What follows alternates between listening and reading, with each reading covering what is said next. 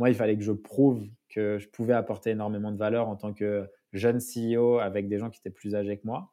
donc, franchement, c'était cool parce que moi, j'aime bien être challengé. En fait, je trouve que c'est important d'avoir ce côté. Tes associés, tu dois les challenger. Ils doivent te tirer vers le haut et toi, tu dois les tirer vers le haut aussi.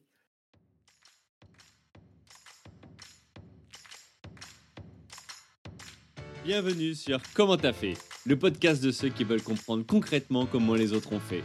Je m'appelle Julien Hatton, je suis cofondateur de l'agence de communication BuzzNative et je vous propose de partir ensemble à la rencontre d'entrepreneurs et dirigeants passionnés et passionnants pas toujours dans la lumière, mais qui font pourtant rayonner leur structure et leurs équipes. À ces profils au parcours non linéaire, audacieux ou encore atypiques, je n'ai qu'une seule envie, leur poser la question comment t'as fait? Si vous aussi auditeur, vous rêvez de découvrir les coulisses et le quotidien de nos invités, que vous soyez entrepreneur averti, débutant ou en devenir, abonnez-vous et embarquez avec moi chaque semaine pour des épisodes d'une heure qui vous feront gagner des années d'expérience. C'est parti Bonjour chers auditrices et auditeurs, aujourd'hui j'ai le plaisir d'accueillir Guillaume Moubèche, cofondateur et CEO de Lemlist, la solution de prospection tout en un par email. Salut Guillaume. Salut Julien, ça va? Bah ouais, toi? Ça va super alors Guillaume, je dois dire que je suis super content de t'avoir sur le podcast Comment t'as fait les rencontres d'entrepreneurs? Et pour autant, la mission, elle est pas simple pour moi. en effet, depuis quelques mois, et notamment l'annonce fracassante hein, du refus d'un investissement de 30 millions dans ta société LMList, on te voit partout, on t'entend partout. Guillaume, il va falloir que tu t'assures et que tu nous lâches quelque chose que tu n'as jamais dit. Hein. Allez, c'est parti. bon, plus sérieusement, même si tu n'es pas, pas très vieux, hein, tu n'as même pas 30 ans, il me semble, ton parcours il est passionnant et au-delà de l'hypercroissance de ta, de ta boîte depuis sa création en 2018 et ce sans lever de fonds. ce qui est intéressant, c'est ta vision du business. J'aimerais donc qu'aujourd'hui, on puisse revenir sur ton expérience et notamment évoquer de manière très concrète trois points. Le premier, c'est comment tu as fait pour trouver l'idée ou le concept de l'Emlist? Comment ça t'est venu, tout simplement? Deuxième point, c'est comment tu as fait avec cette idée pour atteindre 6 millions d'ARR en 2-3 ans sans lever de fonds? Alors, on reviendra sur tous ces termes pour ceux qui ne connaissent pas. Et puis enfin, bah, comment tu as fait pour, au-delà de l'Emlist, créer ou développer ton, ton, storytelling pardon, et, en quoi ça a été aidant ou au contraire contraignant parfois? OK pour toi? Ça a l'air top. Allez, c'est parti. donc déjà, bah, pour commencer, est-ce que tu veux, peux nous présenter en deux, trois mots l'Emlist, son concept, sa différence, voilà, quelques chiffres Oui, bien sûr. Donc l'Emlist, c'est une plateforme qui permet d'automatiser donc, ta prospection sur plusieurs canaux différents tels que l'email, LinkedIn, euh, le call, euh, les appels téléphoniques. Euh, on a lancé ça début 2018. Aujourd'hui, on a des dizaines de milliers d'utilisateurs et plus de 10 000 entreprises du coup qui, nous utilisent. Grosse majorité de nos clients est basée aux États-Unis. et le reste, on est présent, je dirais, dans un peu plus de 85 pays aujourd'hui. On a une équipe basée dans 6 pays différents et on est 38 au total dans la boîte. Ok, écoute, bah, top, belle, belle présentation et bravo alors, une première question déjà qui me vient et que je pose à tout le monde, c'est pourquoi ce nom de marque? Ça veut dire quoi l'Emlist ah, c'est, une, bonne question. alors, en fait, moi, je me suis associé avec deux, deux, tech guys, donc Vianney et François, qui sont plus âgés que moi. Ils ont, moi, j'ai 29 ans aujourd'hui, mais à l'époque, j'avais 26 ans. et eux avaient la quarantaine. Et donc, quand on a commencé, pour moi, c'était super important, le nom, etc. Et eux, ils m'ont dit, on fout du nom, c'est, ton rôle, tu es le biz guy, donc trouve-le. Donc, euh, pour trouver un nom, moi, j'avais plusieurs critères. Je voulais deux syllabes, donc en gros que ça soit assez court. Je mmh voulais que le nom de domaine en .com soit disponible. Je voulais que ça soit un mot qui veut absolument rien dire et que quand on tape sur Google, il n'y ait aucun résultat de recherche. Donc ça, c'était mes critères de base parce que je pensais au référencement, je pensais à l'autorité du domaine avec le .com, etc. Et donc j'ai commencé à en parler avec mon père et euh, on disait ok, à la base on faisait des, du coup que de la partie mail, donc euh, on est des mails, les gens ils vont uploader des listes. Donc, euh, tu vois, ça faisait mail list, on regardait mail list. Et à un moment, mon père a dit lem list. Et pour lui, lem dans sa tête, ça voulait dire euh, Lunar Excursion Module, qui est euh, c'est le petit module qu'on envoyait sur la Lune. D'accord. Donc, il m'a dit avec ça, tu vas envoyer tes clients sur la Lune. Donc, mon père est assez créatif. Hein. ouais, je vois ça. Et, donc, du coup, il, est, il est graphiste à la base. Et donc, il nous avait aidé à créer la première version un peu lunaire de Lemlist. Et donc, on a dit euh, Lemlist. Et après, par la suite, du coup, on a créé euh, d'autres projets qui commencent par Lem. Et notre boîte s'appelle l'Empire. Donc, euh, tu vois, on a fait. tu as gardé le préfixe sur tous les projets. Exactement. OK, top. Bah, écoute, on on sent le on sent le le gars qui a fait du du marketing en tout cas, heu, tu vois? Qui essaie de créer cette cohérence et qui a cet enjeu de naming où aujourd'hui on se rend compte que, bah, tous les noms sont déjà pris ou déposés ou autres et c'est pas simple de trouver un nom Ouais, c'est pas simple, ouais. Mais OK, heu, donc Lemlist, d'accord. L'idée du coup, venue, heu, t'est venue comment? Tu dis là: «On va envoyer nos clients sur la lune grâce, mails». Heu, comment comment ça t'est venu? Alors, on va je la fais, je la fais en version, un petit peu, rapide, on va dire pour le pas de pour le problème. mes mes 1res, heu, mes 1res, heu, on va dire mon 1er lancement dans l'entrepreneuriat, c'était avec mon père. En fait, moi je viens d'une famille, très modeste. Ma mère est fonctionnaire, mon père est graphiste, mais ils ont jamais fait d'études, tout ça et en fait, moi à la base, je suis ingénieur chimiste, donc heu, j'ai fait beaucoup d'études de de sciences. C'était mes parents qui voulaient un petit peu ça, même si au fond de moi, j'ai toujours voulu lancer un business et donc heu, j'ai été pris à HEC après mon diplôme d'ingé, heu, en en chimie et là, mes parents m'ont dit: «Bon, OK, tu vois? Genre c'est HEC quand même, donc c'est plutôt cool» et en fait, je me suis dit à ce moment-là, moi je je rentrais à HEC pour, lancer mon business. Donc je faisais, un master en marketing et en parallèle, j'ai lancé un business avec mon père, business de t-shirts. Heu, j'étais persuadé que ça allait marcher dès qu'on mettrait le site en ligne. On a eu genre, heu, 5-6- 5-6 commandes, donc énorme échec. La relation avec mon père après, c'était très difficile parce que, heu, du coup, tu vois? Quand tu quand c'est quelqu'un, que tu as toujours admiré et que tu as pas réussi un peu à lui rendre l'appareil, bah, tu te sens Mmh. mal. Donc quand tu t'en veux à toi, bah, en général, tu lui en veux aussi un petit peu. Donc notre relation, elle s'était un petit peu détériorée et je me suis rendu compte que la raison de tout ça, c'était que je savais pas comment faire pour trouver des clients et à ce moment-là, il y avait un mec de ma promo qui m'a proposé de le rejoindre dans son agence d'acquisition où en fait, lui, il avait monté une agence qui aidait les clients, enfin, il aidait ses clients à trouver d'autres clients en faisant de la prospection par mail. Et c'était un un milieu que je connaissais pas du tout. Et en fait, en quelques mois, heu, j'ai testé 1 000 000 de trucs avec, heu, mon esprit ingénieur où j'adorais faire mes plans d'expérience et cetera. En fait, petit à petit, j'ai commencé à devenir, heu, bah, assez bon, puis très bon. Et et en fait, on a commencé à générer beaucoup d'argent pour nos clients et à un moment, je me suis dit: «Bah, c'est cool le modèle agence, mais en vrai, les outils qu'on utilise actuellement, heu, te vendent une proposition de valeur qui est de dire, heu: "Automatisez, heu, vos sales et vos équipes sales et ils auront quasiment plus rien à faire, vous allez faire de l'argent en dormant"». Tu vois? Je cari Ouais, le caricature un peu, tu vois? le Mais cliché quoi, le mais ouais. cliché, mais c'est un un un petit peu ça et je me suis dit: «Moi, tu vois? Qui fais ça continuellement pour plein de clients, en fait, c'est pas ça la prospection, c'est de la création de relations, heu, il Mmh. faut de l'ultra personnalisation» et les outils qui existaient à l'époque ne permettaient pas de faire ça et donc en fait, je me suis dit: «Bah, OK, il y a peut-être un truc à faire» et là, à cette époque, je suis à Station F, donc heu, dans l'incubateur d'HEC à Paris. Et heu, je rencontre Vianney, heu, qui veut lancer un projet pour aider, la communauté à se rencontrer.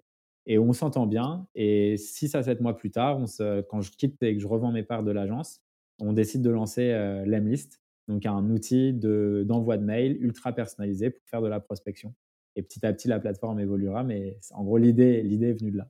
D'accord. Alors là, du coup, ce que je comprends dans ce que tu dis, c'est qu'en fait, tu as eu déjà 2 business avant Lemlist. Ouais, c'est y ça. avait le business avec ton Mais c'est père allé vite. et ouais et c'est allé vite quoi. Ouais, ouais, À c'est ça. 25 ans, tu as déjà 3 boîtes quoi. OK. Mmh. Hem, bah, je crois que ton ton rêve de créer une marque de t-shirt, on l'a tous, heu, eu, je crois? C'est un peu le rêve de tout lycéen.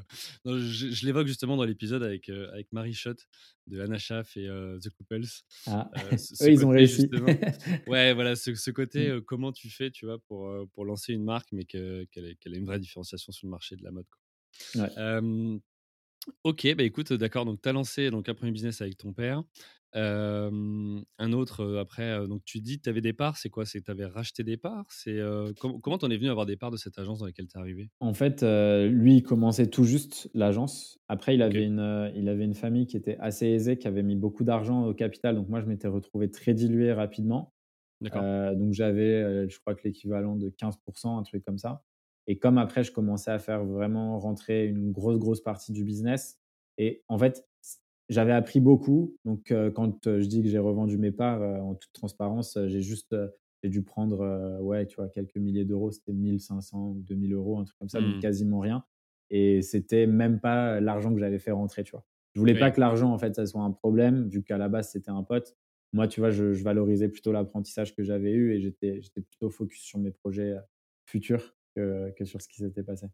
Ouais et tu as pas eu de, mmh, de problème, si tu veux, de, de de non-concurrence, après en en en créant, tu vois? Lemlist avec justement ton pote? Parce que c'est C'est assez proche finalement comme activité? Bah, en fait, si tu veux, lui, il pouvait devenir client chez nous, en fait. Ah Donc, c'était nous, tu vois, là, on moi, je passais sur un business vraiment SaaS, donc l'outil et Mmh. lui, avant, il vendait un service. Donc en vrai, c'était, idéalement, il serait devenu client chez nous, tu vois? D'accord. OK. Alors, je voudrais revenir sur ce que tu as dit et le côté, heu, sur tes parents qui sont pas entrepreneurs. Heu, question, ils comprennent ce que tu fais? Bah, c'est franchement, heu, ouais, dans dans les grandes lignes, je dirais qu'ils comprennent. Ils savent, heu, ils Ouais. ont compris que j'avais refusé beaucoup d'argent récemment vu qu'ils m'ont vu à la télé, mais ils étaient pas non plus, ils m'ont dit: «Mais pourquoi tu fais ça? Pourquoi tu as drôle pas pris 30 personne!» 000 quoi? non, mais c'est ça. OK. OK. Mmh. Non, mais je dis ça pourquoi? Parce que c'est vrai que quand quand toi, tes tes parents sont pas forcément du milieu, il y a le côté à la fois comprendre ce que c'est que d'entreprendre, heu, mais il y a aussi comprendre le métier de l'analyste. Tu vois? C'est pas simple pour tout le monde. Donc, OK, donc j'imagine des discussions en famille sur, sur le sujet. Ouais. Tu disais donc tu as rencontré tes associés à à Station F. Ils sont frères, de ce que j'ai compris. Ouais. comment tu as fait, concrètement, tu vois, pour, pour gérer ce côté finalement les 3 associés, mais eux, ils ont un lien de filiation, pas toi, tu vois? Ça peut poser des questions sur sur des parts, sur les les rôles, sur, les revenus, enfin, comment Ouais, tu as c géré ça? c'est une bonne question. Alors moi, je suis très, heu, partisan de il faut couper le gâteau, heu, de façon, heu, égale. D'accord. Donc, je trouve que ça simplifie énormément de choses, dans l'entrepreneuriat. Donc nous, on a chacun un tiers de la boîte. On se paye exactement le même salaire et on touche exactement les mêmes dividendes. Donc déjà, ça te permet, d'enlever ce côté de, si lui gagne plus, bah, du coup, je vais regarder ce qu'il fait exactement, d'avoir ces trucs un peu de jalousie, enfin, tu vois, les trucs, heu, tu as pas envie de perdre du temps quand tu montes un business. Ouais. Heu, ensuite, pour répondre à ta question sur le fait que ça soit 2 frères, c'était pas spécialement le côté le plus complexe. Heu, je pense que le la différence d'âge et le fait que, heu, tech et business, c'est 2 façons de penser qui sont parfois, opposées. Ça, c'était on va dire que c'était la partie la plus complexe, surtout le fait que, Vianney, c'était un donc, qui est qui est notre CTO actuellement. Il a quand même un gros track record. C'était le CTO d'eFounders avant, donc eFounders, tu sais, D'accord, ouais. startup studio qui a créé Aircall, Front et cetera, Spendesk, tout ça. En fait, hem, lui, il avait un gros track record et moi, en fait, j'avais pas de track record. Dans le sens où, heu, bien évidemment, lui, il avait pas monté de startup qui avait, heu, explosé, mais il était quand même, CTO chez eFounders, donc c'était, quand même un un gros, startup studio reconnu, tout ça. Donc au début, c'était beaucoup de challenges. Toutes mes décisions étaient challengées et en fait, très rapidement, quand on a commencé à faire du cash, qu'ils ont commencé à se payer un salaire qu'ils avaient jamais touché auparavant de toute leur vie, en fait, j'ai Mmh. commencé à asseoir un peu plus ma crédibilité et ma légitimité surtout. Et de ce fait, par la suite, on va dire que les «pouvoirs de force» entre guillemets se sont un peu inversés. Donc en gros, ça a été dur au début parce que moi, il fallait que je prouve que je pouvais apporter énormément de valeur en tant que jeune CEO avec des gens qui étaient plus âgés que moi. Heu, donc franchement, c'était cool parce que moi, j'aime bien être challengé, en fait. Je trouve que c'est important d'avoir ce côté. Tes associés, tu dois les challenger, ils doivent te tirer vers le haut et toi, tu dois les tirer vers le haut aussi. Mmh. Donc sur cette partie-là, c'était cool. Après, il y avait des points qui étaient, heu, un peu plus complexes parce que c'était, heu, c'était pas rationnel comme débat parfois, tu vois? C'était juste, heu, bah, non, mais tu as rien fait avant, tu vois? Ou des trucs comme ça. Enfin, tu vois? Des trucs qui sont un peu, qui élèvent pas forcément le débat. Mais très rapidement, comme on a fait du cash assez vite, bah, en fait, ça a été et quand le rapport de force a commencé à s'inverser, c'était au moment où on a commencé à se payer des salaires, chose qu'ils avaient pas pu faire avant parce qu'ils ont en fait, avec François, donc heu, le frère de Vianney, ils avaient lancé un projet avec un troisième associé juste avant l'Emlist, où ils ont bossé dessus pendant 2 ans sans jamais pouvoir se prendre de salaire. Donc en fait, quand nous, après un an de l'Emlist, on arrivait déjà tous les 3 à se payer, en fait, ils ont vu la différence Ouais. et ils ont vu la différence surtout avec leur ancien associé qui, heu, bah, du coup, était de leur génération, mais qui, au final, n'avait pas réussi à les aider à se à se payer, tu vois? Donc heu, donc en fait, il y a eu ce côté-là et après, petit à petit, on s'est bien payé, puis très bien payé, puis très, très bien payé et là, en fait, le rapport de force a été un peu inversé du fait que c'était essentiellement moi qui drivais tout le bus tout le business parce qu'en fait, je m'occupais de tout, tu vois? Je faisais, heu, le support, je faisais les sales, je faisais le marketing et dans leur vision d'une boîte, eux ne voulaient pas recruter à la base. Donc c'était Ah ouais? c'était vraiment, tu vois, ce truc de on fait une start-up, heu, maximum, heu, 5-6 personnes, enfin, tu vois, garder l'équipe la plus petite possible et aujourd'hui, tu vois, c'est pareil. Aujourd'hui, je pourrais recruter en CDI avec le cash qu'on fait, peut-être 80 personnes en plus, mais on le fait Mmh. pas parce qu'on veut rester petit. On veut faire, heu, on veut garder une équipe le plus, heu, avec un esprit de famille, genre le plus développé possible et pour ça, tu vois, il faut, heu en fait, je pense que quand tu as des ressources limitées, ça pousse ta créativité Et ça, c'est dans notre ADN et j'ai pas envie de le perdre. Et Mmh. j'aime bien du coup avoir ce côté où chacun a assez de liberté pour exprimer sa créativité et se débattre du fait qu'il ait peu de ressources ou moins de ressources. Et donc, euh, donc en fait, ça c'est un peu euh, les, les, rapports de force ont été un peu interchangés et du coup, ça a causé aussi des problèmes. On a eu des, des gros problèmes de communication, euh, notamment ah oui. avec euh, des moments où tu peux plus communiquer, genre plus de messages, les appels ils répondent plus, des trucs comme ça, enfin tu vois, des trucs un peu fous. Ah ouais, d'accord, à ce point-là. ouais, ouais, bah c'est, tu vois, bah en fait, ce truc c'est qu'on a Vianney et moi, on a des caractères qui sont très forts. Et François, qui est le petit frère de Vianney, on va dire qu'il a un... Lui, il est, il est tout le temps d'accord avec Vianney. Mmh Euh, Ils disent que c'est parce qu'ils sont tech et pas parce qu'ils sont frères. Moi, pendant longtemps, j'étais persuadé que c'était parce qu'ils étaient frères, tu vois. Donc, euh, Oui, dans les moments qui sont difficiles, bah, c'est dur parce que tu es trois, mais en fait, tu jamais trois, vu que Via- François est toujours d'accord avec Vianney. Et donc, il y avait un peu ces côtés-là où c'était compliqué. Mais en fait, tu vois, on a commencé à mettre en place euh, donc, euh, la communication non violente, chose que je ne pensais jamais, euh, jamais mettre en place. Toi, moi, j'ai fait, euh, j'ai fait euh, 15 ans de basket. J'étais dans l'équipe de la Goutte d'Or, donc euh, à Barbès, à Paris, là où c'est quand même assez ghetto. et nos coachs, tu vois, moi, j'ai grandi en me faisant insulter. C'est ça qui me motivait, tu vois. Et, communication non violente, parler de ses sentiments, ce que tu as ressenti et tout. Je, Ouais, je- t'étais, t'étais loin de ça. J'avais du mal, tu vois, à, à le mettre en place. Mais, mais en fait, au final, euh, quand tu commences à, à le mettre en place, euh, expliquer que, bah, tu vois, quand euh, toi, tu leur demandes quelque chose, c'est aussi parce que tu as une pression de la part des clients et que tu aimerais bien, tu vois, ne pas être le seul à avoir tout le poids de l'entreprise sur tes épaules. Bah, eux, ils Mm. comprennent, en fait, parce que tu en, tu en fais appel à l'empathie. euh, et, et donc, forcément, tu arrives à régler et à désamorcer certaines situations. Même si après, euh, tu peux avoir toujours des frustrations. Et là, si tu veux, on, est parti, euh, donc on a fait un, un Founders Retreat. On part à l'étranger pendant en général une semaine à dix jours par an, tous les trois, pour discuter un peu de la vision, tout ça. Et là, un des gros points, c'est comme on a scalé rapidement, donc euh, on recrutait beaucoup, c'était euh, nos disputes entre, entre fondateurs. Donc, quand il y a, des, quand y a des frustrations comme ça qui commencent à. Vois, ça monte, ça monte. Tu vois, en fait, tu as des frustrations qui montent, mais comme le business va super bien, tu te dis, c'est pas grave, tu vois. Ouais, Surtout qu'on bosse pas. Au... Bah ouais, c'est ça. Et puis, on bosse pas au même endroit en plus, tu vois. Eux, ils sont euh, dans des villes différentes, donc forcément, ça passe. Mais en fait, petit à petit, tu te rends compte que ça, bah, tu vois, ça, ça pile up, ça pile up, et il y a, ça se, et il y a un moment où ça pète. Et donc, euh, donc, tu vois, là, on a vraiment bossé sur, euh, OK, comment est-ce qu'on gère nos frustrations, des plans d'action quand il y a des frustrations, ce qu'on doit faire, ce qu'on ne doit pas faire, le document Mm. qu'on doit lire avec euh, plein de photos de nous et des bons moments aussi, puisque quand on a des frustrations, en fait, on se déteste. Et donc, tu vois, il faut se rappeler les, les bons moments. Donc, on essaye de mettre en place plein de choses, mais tu vois, c'est euh, un vrai challenge, c'est un mariage, en fait. hein. Donc, euh, si tu n'entretiens pas ta relation avec tes fondateurs, bah, en fait, c'est comme avec ta femme, tu vois, il faut euh, les emmener au resto, il faut Mm. parler, il faut discuter des problèmes, même si ça ne te fait pas plaisir, même si c'est compliqué, même si c'est des sujets que tu n'as pas envie d'aborder parce que tu as juste envie d'être focus sur le business, bah, en fait, tu n'as pas le choix. Et ouais.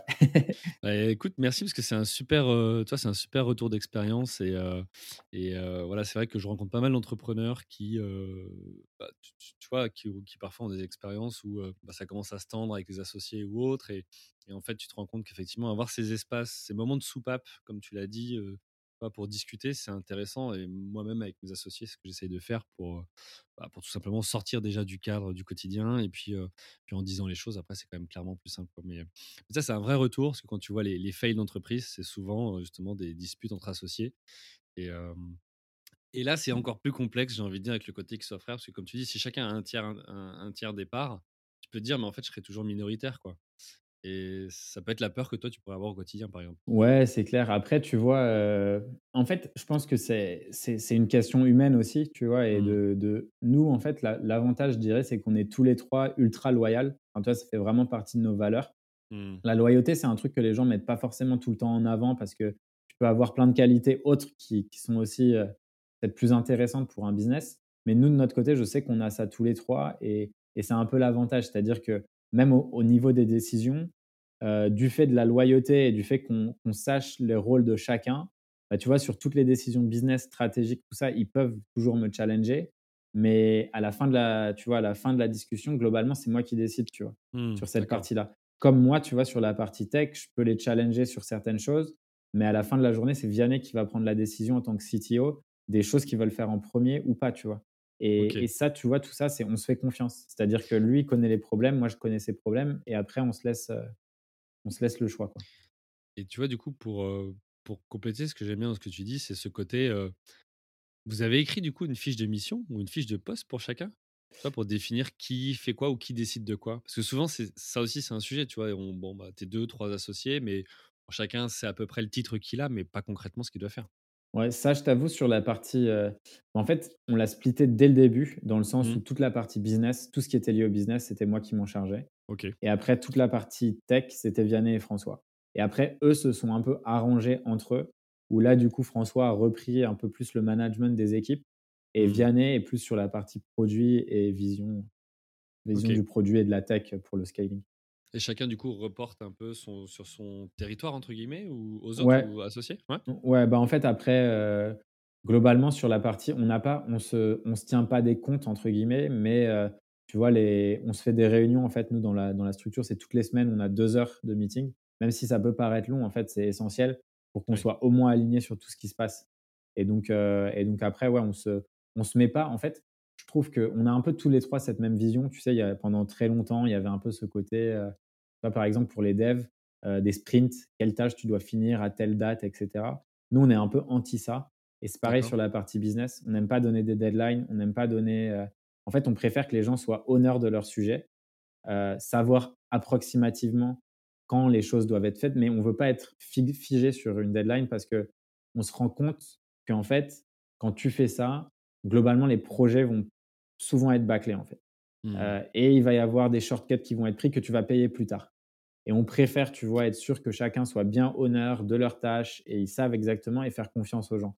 Parce qu'en fait, on se rend compte que, heu, nous, en tout cas, hein, tu vois, après ça ça ça selon certains business, c'est sûr que quand tu es, 2000 personnes et que tu gères des projets avec, pas des centaines de personnes qui doivent compléter des tâches, tu es obligé, tu vois, d'avoir ce côté avec, une deadline, tout ça. Nous, de notre côté, on n'est pas vraiment, dans cette obligation-là et donc, on préfère, laisser l'ownership à chaque personne. OK. Écoute, ouais, hyper intéressant. Hem, tu as parlé de réunion, mais tu as parlé aussi de 6 ou 7 pays, je crois, tout à l'heure, Ouais. heu, que dans lesquels vous êtes. Aujourd'hui, l'équipe, elle est elle est où? Elle est en France, aux États-Unis, à la maison? Ouais, donc en France, un peu partout en France, on doit Ouais, avoir, des gens dans peut-être, je sais pas, 8 endroits en France. Sud, nord, est, tout ça. Et après sinon, essentiellement en Europe, donc un peu partout en Europe. On a personne, sur, la time zone US. On avait une personne, mais elle est revenue en France. et non, ça marche, ça marche bien comme ça.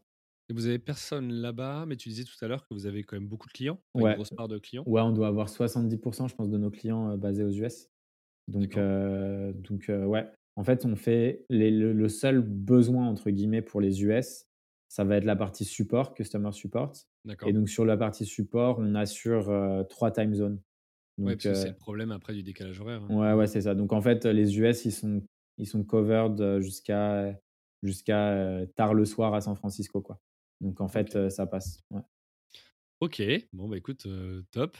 Ce que je propose, c'est que du coup, alors ça nous emmène tout droit vers la la la deux la 2 partie de ce podcast, c'est comment tu as fait donc pour atteindre, 6 000 000, d'ARR? Alors tu vas nous nous en parler, sans lever de fonds. Est-ce que tu peux nous donner un petit peu plus de détails justement sur cette, super performance et hyper croissance, on peut le dire? Ouais, alors là, on a dépassé les 7 d'ailleurs, donc ça va vite. Bah, félicitations. Merci. Et heu et en gros, donc l'ARR, ça veut dire, heu, Annual Recurring Revenue, c'est le revenu récurrent annuel. En fait, quand tu développes une plateforme ou un logiciel, heu, tu as un système d'abonnement. Donc les gens payent un abonnement mensuel. Donc en fait, la la métrique que tout le monde va suivre, c'est le MRR, qui veut dire Monthly Recurring Revenue, donc revenu récurrent mensuel. En fait, ce que tu fais pour arriver à l'ARR, tu multiplies ton MRR fois 12. Mmh, Heu, ce qui est c'est un raccourci qui est fait parce que techniquement, en fait, tu te dis que comme tu as pas de mois où tu vas faire moins d'argent que le mois précédent, bah, en fait, tu projettes un petit peu, heu, tout ça. Donc ça, Mmh. c'est le premier moin 1 point sur, heu, la partie métrique. Et après, du coup, sur la sur la stratégie, je pense qu'en fait, nous, on avait on a investi à la base, dans la boîte 1 000 €, donc heu, Ouais. 333 et Ah. 334 euros chacun. D'accord.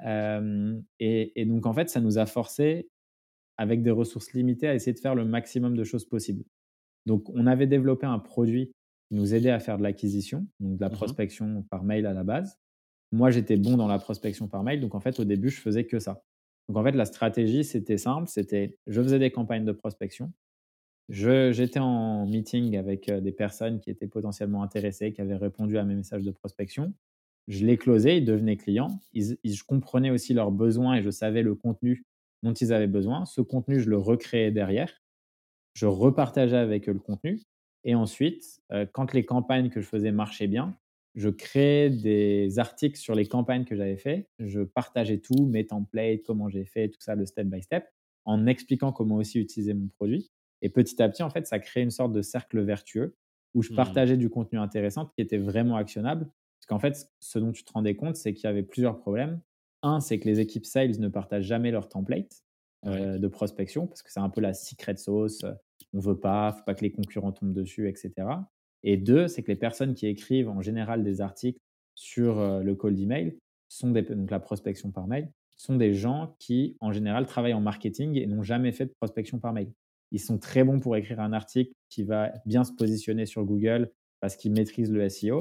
Et sur la partie prospection, ils en ont en général jamais fait, ce qui veut dire que le contenu aujourd'hui qui se positionne très bien sur Google sur la prospection, c'est en général du contenu qui est totalement faux. Donc les gens suivent des conseils qui ne fonctionnent pas et donc en fait, tu as un peu ce décalage avec ce qui fonctionne, bah, en fait, personne n'en parle parce que, bah, voilà, les gens, ils veulent le garder secret et heu, ce qui fonctionne pas par contre, bah, ouais, on en parle parce que c'est les articles qui rankent le mieux, donc qui se positionnent le mieux sur Google. Et moi, donc j'ai commencé un petit peu à créer en documentant tout ce que je fais et je le fais encore, maintenant, tu vois? Donc 3 ans et demi plus tard, je continue et en fait, tout ça, les gens, bah, ça ça leur permet de voir du vrai et de se dire: «OK, tu vois, là, lui, il a fait ça exactement step by step comme ça. Si je reprends ça, est-ce que ça fonctionne?» et la plupart du temps, c'est la réponse, c'est oui. Donc, les gens, ils en parlent autour d'eux et donc en fait, très rapidement, j'ai commencé à réussir à closer pas mal de clients avec cette cette cette méthode-là. Ensuite, on a été on a lancé sur Product Hunt, 1 mois après avoir, les premières lignes de code, donc le produit était vraiment dégueulasse, mais, heu, on a rapidement fait ça pour, heu, donc Product Hunt, c'est une plateforme qui Ouais, j'allais dire, c'est ouais, pour ceux qui connaissent pas, si tu peux préciser? ouais, c'est c'est une plateforme qui permet, heu, qui permet du coup de de voter pour le meilleur produit, de la journée ou du mois et cetera. Donc, tout le monde met son produit en avant et les gens peuvent regarder ce que c'est et mettre un petit vote, tout ça. Donc on a terminé meilleur produit de la journée, ce qui nous a permis en fait, d'avoir beaucoup de visibilité, beaucoup de sign up, notamment en provenance des États-Unis et de ça, en gros, on a eu, une boîte qui s'appelait AppSumo, qui nous a Mmh contactés. Donc AppSumo, c'est un intermédiaire qui a une communauté donc d'1 000 de personnes et eux, leur objectif, c'est de vendre ton logiciel à leur communauté à un prix avec, une très, très forte promotion. Donc en fait, on est passé par AppSumo pour se lancer alors qu'on n'avait même pas de système de paiement. On affichait des prix sur le site, mais en vrai, on n'avait même pas installé Stripe, donc heu, le logiciel qui permet de facturer les gens. OK. Et on a lancé comme ça, heu, du coup, heu, sur AppSumo et via AppSumo et en 2 semaines, on a fait 160 000 160 000 dont AppSumo prenait 70 Donc Ah en ouais, en sympa la commission, heu, ouais, orale, tu vois? Quand Apple prend 30 mais alors là, c'est ouais, ouais, c'est ça, c'est après, tu vois, eux, ils se justifient du fait qu'ils font 30 de ce que tu leur as payé va dans les ads pour faire de l'acquisition pour ta campagne. Donc en fait, dans tous les cas, quand tu lances un produit sur un marché qui est aussi concurrentiel que le nôtre, faire 50 000 en 2 semaines, pour nous, c'était cool, ça faisait du cash qui arrivait dans la boîte, on pouvait potentiellement réinvestir un petit peu à droite à gauche et Mmh. surtout, le plus important, c'est que ça faisait beaucoup, beaucoup de clients qui arrivaient d'un coup et et donc par conséquent, ça nous permettait d'avoir beaucoup de feedback sur le produit de lancer une communauté. Donc c'est à ce moment-là où en fait, la communauté à la base, je ne l'ai pas lancée pour, heu, lancer une communauté, je l'ai lancée parce que j'avais tellement de messages dans le support et c'était moi qui gérais le support tout le temps Ah ouais, et j'explosais en fait. Donc en gros, je les je les emmenais tous dans la communauté et tous les jours, je parlais des updates, j'aidais j'essayais de faire en sorte de répondre à toutes les questions, mais aussi qu'elles soient publiques, tu vois? Vu que c'était une communauté, donc ça permettait aux autres de voir les questions que les gens posent, les réponses, d'avoir des threads, donc un petit peu mieux organisés. Et petit à petit, en fait, on a créé, heu, cette communauté qui, au fur et à mesure du temps, je repartageais les articles, je repartageais, tu vois, tout le contenu que je créais. Et en fait, on a créé quelque chose de très fort, sans bullshit, sans filtre, en tout transparent. Et en fait, ça, ça a permis de créer un lien un peu unique avec, heu, les gens qui utilisent notre solution et d'être plus qu'un juste un produit, mais d'être vraiment une famille, une communauté. Et en fait, très rapidement, ça a été notre avantage, concurrentiel, tu vois? Et, heu et ouais. Alors je ouais, je voudrais revenir, parce que là tu tu nous as tout ça, ça a pris combien de temps? Ouais, j'ai pas forcément parlé de la timeline. Alors en gros, heu, alors le lancement sur Product Hunt, c'était 1 mois après le lancement de Lemlist, donc heu, 1 OK. mois après les premières lignes de code, très rapide. rapide, Mmh. même 3 semaines, hein, pour être, ouais, 3 D'accord. semaines. Heu, AppSumo, donc c'était en en mars, entre mars et avril, donc 3-4 mois après les Mmh. premières lignes de code. La communauté, je l'ai créée 6 mois après les premières lignes de code. Heu, donc heu, la communauté, ça va faire bientôt 3 ans qu'elle existe et et au début, c'était une petite communauté et maintenant c'est devenu la plus grosse communauté autour, des sales automation. Donc ça ça ça a beaucoup, beaucoup grossi. Et tu te rends compte de la, de la réussite, tu vois, de ce de ce lancement? Parce qu'en fait, tu en as qui mettent, bah, comme tu disais tout à l'heure avec tes associés, heu, 2 ans avant d'avoir, la moindre traction ou autre. Bah, en fait, je t'avoue que, pour nous, c'était, on n'a pas vu ça comme un succès quand on a lancé. Enfin, on était contents, mais c'est mmh retombé rapidement. C'est-à-dire D'accord. qu'en fait, la la seule, heu et ça, c'était en particulier à cause de de Vianney ou grâce, hein, on peut voir les 2. mais parce qu'en Mmh fait, lui, ce qu'il me disait, c'est: «Ouais, on a fait du cash, mais on n'est toujours pas sûr que, heu, notre produit, il plaît aux gens, en fait». Parce qu'eux, D'accord. ils ils le vendent, en fait, sur 2 semaines avec des mécanismes marketing qui sont très forts. Moi, j'étais mis en avant beaucoup, donc les gens, ils connectaient aussi bien avec l'image du fondateur. Donc, heu, tu vois, il y avait ce Mmh. côté confiance qui était mis en place. Mais en fait, ce qui ce qui est important quand tu vends un logiciel, c'est ton MRR, donc ton revenu récurrent mensuel. Et Mmh là, à cette époque-là, en fait, on n'en avait pas. On venait de faire 50 000 balles, mais on n'avait personne qui payait de façon récurrente. Donc en Ah, c'était fait du one shot? ouais, C'était c'était en one shot. OK. Ouais, ouais, c'était du one shot. Et donc là, à ce moment-là, tu vois, tu te dis: «Bah, qu'est-ce que tu fais, quoi?» et donc Mmh. après, petit à petit, l'idée, ça a été de grossir, grossir, grossir et tu vois, je pense qu'après, heu, quasiment, bah, 1 an après la la 1 ligne de code de Lemlist, on devait être à 3-4 K de MRR, donc c'était encore petit. Et en fait, Mmh. après, le truc, c'est que nous, l'avantage, c'est qu'on avait toujours gardé cette croissance mensuelle entre 20 et 30% au début, heu, plutôt 25-35 même. Et et donc en fait, l'avantage, c'est que tu vois, quand tu es à 1000, bah, tu passes à 1002, quand tu es à 1002, tu passes à 1440 et cetera et cetera. Et donc en fait, Petit à petit, tu te rends compte que, bah, oui, ça prend peut-être du temps, mais chaque mois est mieux que le précédent et donc heu, mais mais tu vois, on n'a pas eu ce truc de, heu, instantanément, le lancement a fait que le lancement, Oui. c'était très cool. J'étais très, très occupé à répondre à tout le monde. Mais après, en fait, ça retombe un petit peu et là, tu dois quand même te «sortir les doigts du cul» entre guillemets pour aller chercher tes clients toi-même, faire de la oui. prospection et Mmh. ouais. Tu vois, ce que je retiens aussi de, mmh, de ce lancement, c'est, heu, tu as toujours ce débat pour les entrepreneurs de jusqu'où il faut que je donne de l'information gratuite, tu vois? Et jusqu'où ça peut être effectivement compliqué par rapport à la concurrence ou tout un tas de sujets. Toi, tu as fait le choix, dès le départ et on le voit encore aujourd'hui, tu vois, de tout partager, tout donner et et mmh, mais quelque part, c'est aussi, tu vois, à mon sens en tout cas, moi de ma vision, une super preuve de confiance. Tu vois, confiance en toi et en ton produit parce que, bah, à un moment donné, tu te dis: «Je donne l'info, Potentiellement, pour y avoir plein de concurrents qui l'apprennent, pour y avoir enfin voilà, des gens qui veulent créer les mêmes systèmes. Mais de toute façon, heu, encore une fois, on est dans un dans dans une ère de l'information, mais tout le monde ne la prend pas cette info et n'en fait pas quelque chose de bien.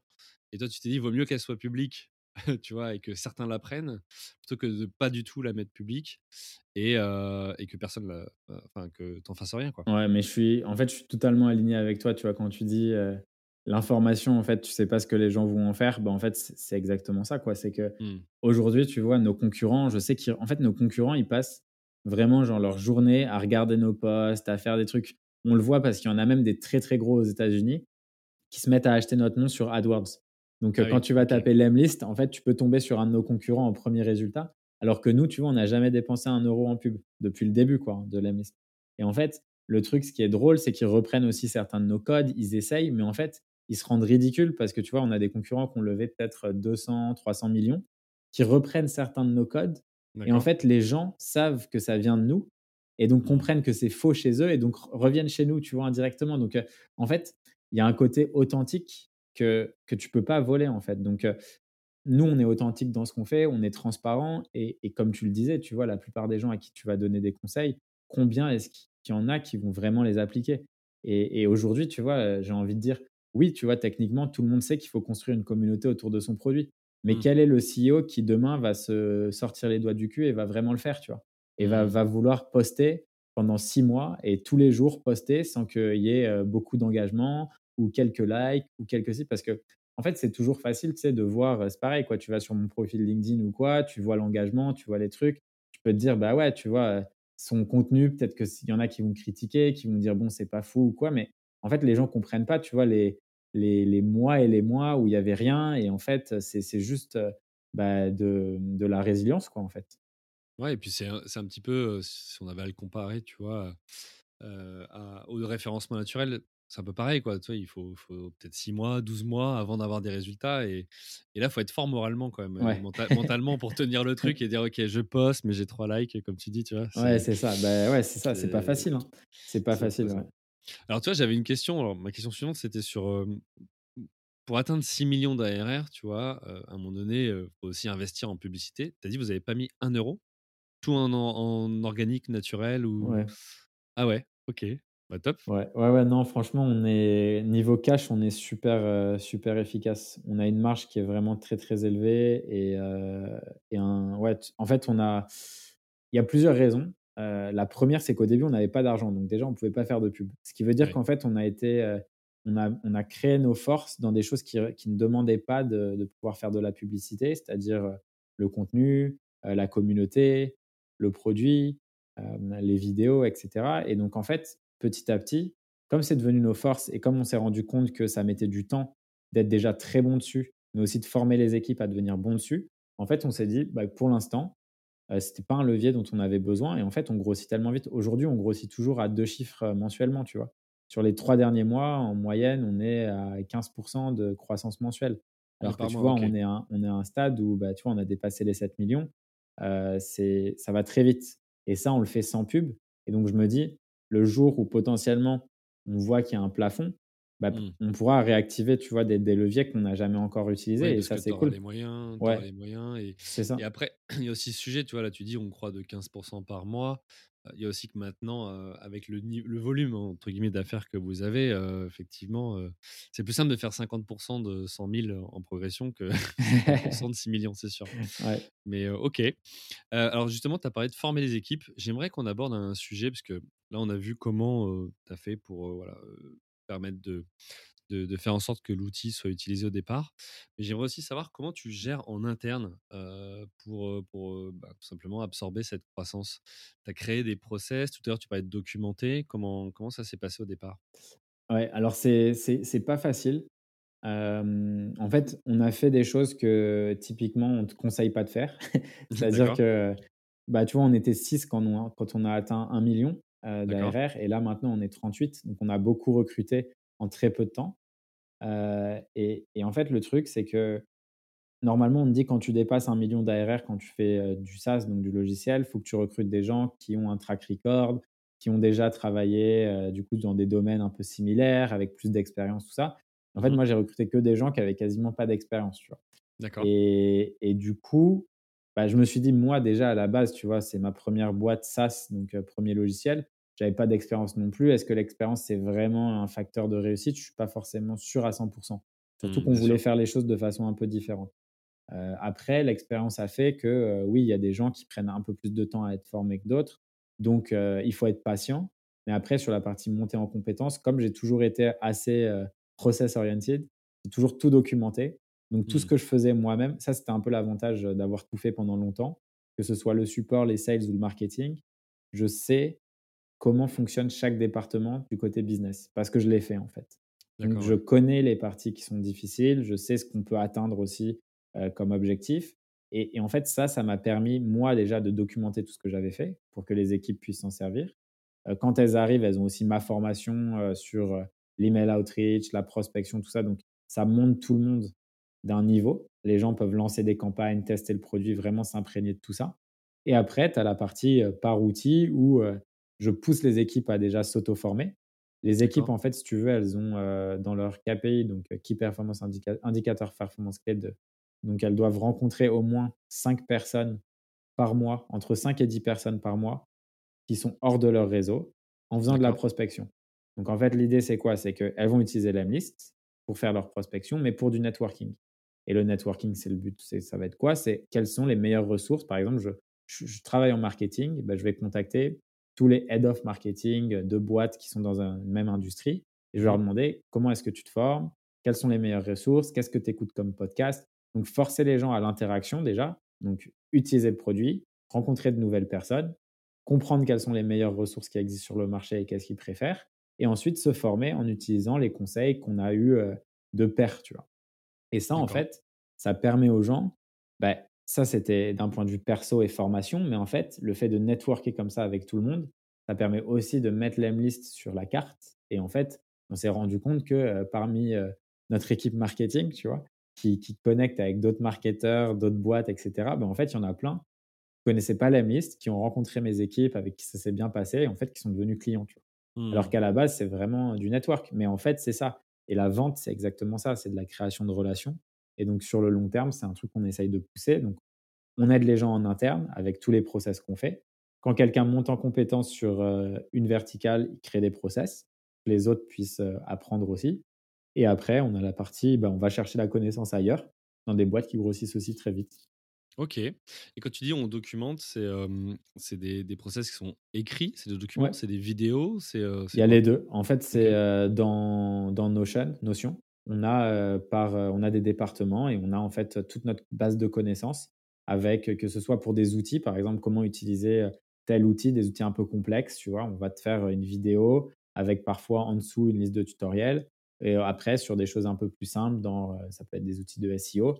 Là, ça peut être, par exemple, des screenshots avec les process à faire. Donc, euh, step 1, regarder, par exemple, le volume de mots-clés, euh, de recherche sur un mot-clé, comment tu fais pour trouver, comment pour trouver des mots-clés associés, etc. Et on fait plein de screenshots, on met les outils, les liens des outils, et tout le monde a accès et peut se former comme ça euh, assez facilement sur, sur les différents process. OK. Bah, écoute, ouais, hyper intéressant et tu parlais alors d'équipe market, d'élargir le réseau et question, dans les profils que tu as recrutés au départ, j'ai compris que c'était plutôt des des juniors si j'ai enfin de ce que tu disais, enfin du moins des premières Sur expériences la en tout cas? partie business, ouais, c'était assez junior. Sur la partie tech, beaucoup d'expérience. 15 ans Ouais, d'expérience en moyenne. Mais sur la partie euh, business, c'était plutôt entre euh, allez, 2 et 3 années d'expérience OK et ton postulat, c'était que c'était, sur ce type de profil, c'était, des gens qui avaient, peut-être plus la niaque et que tu pouvais former et Ouais, c'était quoi l'idée derrière? en gros, j'essayais de regarder les gens qui avaient le plus en fait, il y avait 2 choses, c'était ceux qui étaient le plus à fond dans le projet et ceux qui Mmh avaient potentiellement le plus envie d'apprendre et et ça, pour moi, c'est super important. L'envie d'apprendre et des gens qui se forment déjà par eux-mêmes, tu vois, quand ils ont le temps. En fait, tu as plusieurs trucs, tu vois? C'est quand tu as le temps le week-end, qu'est-ce que tu fais? Est-ce que tu es, sur Netflix toute la journée? J'ai rien contre Netflix, hein, j'aime bien Mmh. Netflix aussi. Mais est-ce que tu fais ça ou est-ce que, tu passes du temps, je sais pas, à écouter des podcasts, à lire des livres sur tel ou tel sujet, te former, faire un mock? En fait, avec ça, tu arrives à trouver potentiellement et déceler, tu vois, des profils avec qui moi, en tout cas, j'ai envie de bosser. Ça ne veut pas dire que des gens, tu vois, qui sont pas, qui aiment pas se former sont des mauvaises personnes, tout ça, mais c'est juste, c'est des gens qui viendront pas chez nous parce que ça, ça fit pas. Et après, c'est, c'est l'essentiel en fait quand tu recrutes des gens, c'est juste savoir si est-ce que vous êtes aligné au niveau des valeurs. Et si tu es aligné avec les valeurs, euh, bah, dans ce cas-là, il n'y a, il y a pas de souci. Mmh. OK et en termes d'animation d'équipe, tu disais tout à l'heure, il y a chacun a des des KPI à regarder. C'est quoi? C'est dans les c'est dans les entretiens individuels que c'est inscrit? C'est objectifs individuels? C'est quoi? Ou c'est un challenge que vous mettez entre vous pour, heu, créer une émulation? Ouais, c'est par quarter, en fait. Ah d'accord. au au début de chaque quarter, en fait, il y a un marketing kick-off où, en fait, chacun va présenter un petit peu ses ses différentes missions. Heu, donc les missions, elles vont lui être attribuées en amont, heu, en one to one pour savoir, heu, OK, où est-ce quels sont les les les projets que tu préfères? Où est-ce que tu as envie de bosser? On veut que les gens soient quand même bien et qu'ils bossent sur des choses, qui les passionnent. C'est en général là Mmh. où les gens excellent, donc autant, Oui, c'est un un choix logique d'un point de vue humain, mais d'un point de vue business aussi. appuyer sur leurs forces, Et exactement, ouais, c'est Mmh. exactement ça. Et après, on va les laisser présenter un peu et les objectifs, ils vont se les mettre eux-mêmes. Donc quelqu'un qui va bosser réseau sur les réseaux sociaux, par exemple, ça peut être, un certain nombre d'abonnés et c'est lui qui set up son objectif. Après, on peut challenger, tu vois? On peut dire: «OK, heu, combien tu avais fait sur le quarter d'avant? Là, tu veux tripler, doubler? Qu'est-ce que tu as prévu de mettre en place?» enfin, tu vois? Ce genre de choses et c'est des objectifs qui sont, heu, vraiment d'un point de vue, heu, plutôt juste pour te challenger toi-même que, pour vraiment, challenger, les personnes. Parce qu'en fait, nous, l'idée, c'est que on fait en sorte que la boîte, elle fonctionne, heu, et qu'elle grandisse et à partir du moment où elle grandit, tout le monde va toucher une prime à la fin d'année. Par exemple, Mmh. les commerciaux, tu vois, n'ont pas de prime, heu, n'ont pas de prime, heu, mensuelle sur leurs objectifs. Ils ont des objectifs, à atteindre, mais l'idée, c'est plus pour eux, pour savoir ce qu'ils doivent faire, comment est-ce qu'ils rentrent dans les cases, mais après, ils savent qu'en fait, ce qui importe au final, c'est que la boîte, elle soit en bonne santé. Et plus la boîte grossit, plus la prime à la fin, elle sera élevée. Et l'idée, là, tu vois, c'est que sur cette année, chaque personne de l'équipe, mais de toutes les équipes confondues, Mmh puisse prendre une prime entre 15 et 25 k. Donc, tu vois, ça Mmh. commence à faire un, un gros montant C'est pour c'est une chacun. C'est un prime. apport, euh, Mmh. tu vois, c'est ça t'aide à, à monter des projets de vie comme ça. Mmh.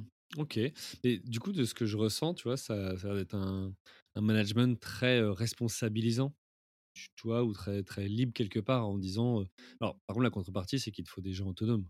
Ouais, c'est ça. Et c'est ça qui est difficile. Et c'est aussi pour ça que, tu vois, on a fait certaines erreurs dans le recrutement.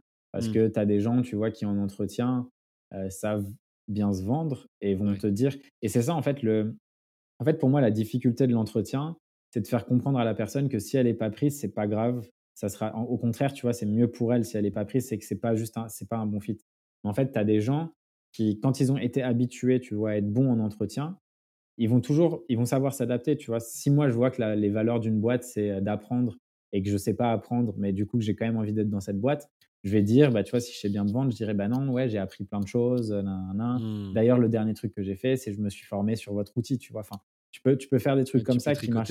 Mmh. Bah, ouais, c'est ça, tu vois? Et c'est vrai qu'en entretien, pour moi, c'est quasiment tu vois, les gens, je pars du principe qu'ils sont de de bonne foi, donc heu mais en fait, dans les faits, c'est qu'après, au bout d'un mois ou 2, bah, tu te rends compte que c'est pas un bon fit et c'est dommage parce que ça fait perdre du temps à la boîte, tu as perdu du temps à toi aussi et surtout que moi, tu vois, je suis quelqu'un qui est assez, heu, enfin, j'aime bien aider les gens de façon générale donc heu, si je vois que quelqu'un est pas un bon fit chez nous, mais qu'elle me donne ou il me donne, heu, ses critères de boîte, si j'ai des potes à moi CEO qui recrutent, je pourrais l'orienter. Parce qu'en fait, quand tu es pas pris dans une boîte, ça veut pas dire que tu es une mauvaise personne ou que tu es en dessous d'autres. C'est juste Mmh. que, bah, tu vois, c'est comme, heu, c'est comme un couple, en fait, hein, tu vois? C'est toujours pareil, quoi. C'est C'est pas le bon match, quoi. Ouais, c'est pas le bon match et c'est pas grave, tu vois? C'est la vie Mmh. continue et Il y en a d'autres. ouais, c'est ça, c'est exactement ça. On est 7 000 sur tête et C'est ça, il y a le choix.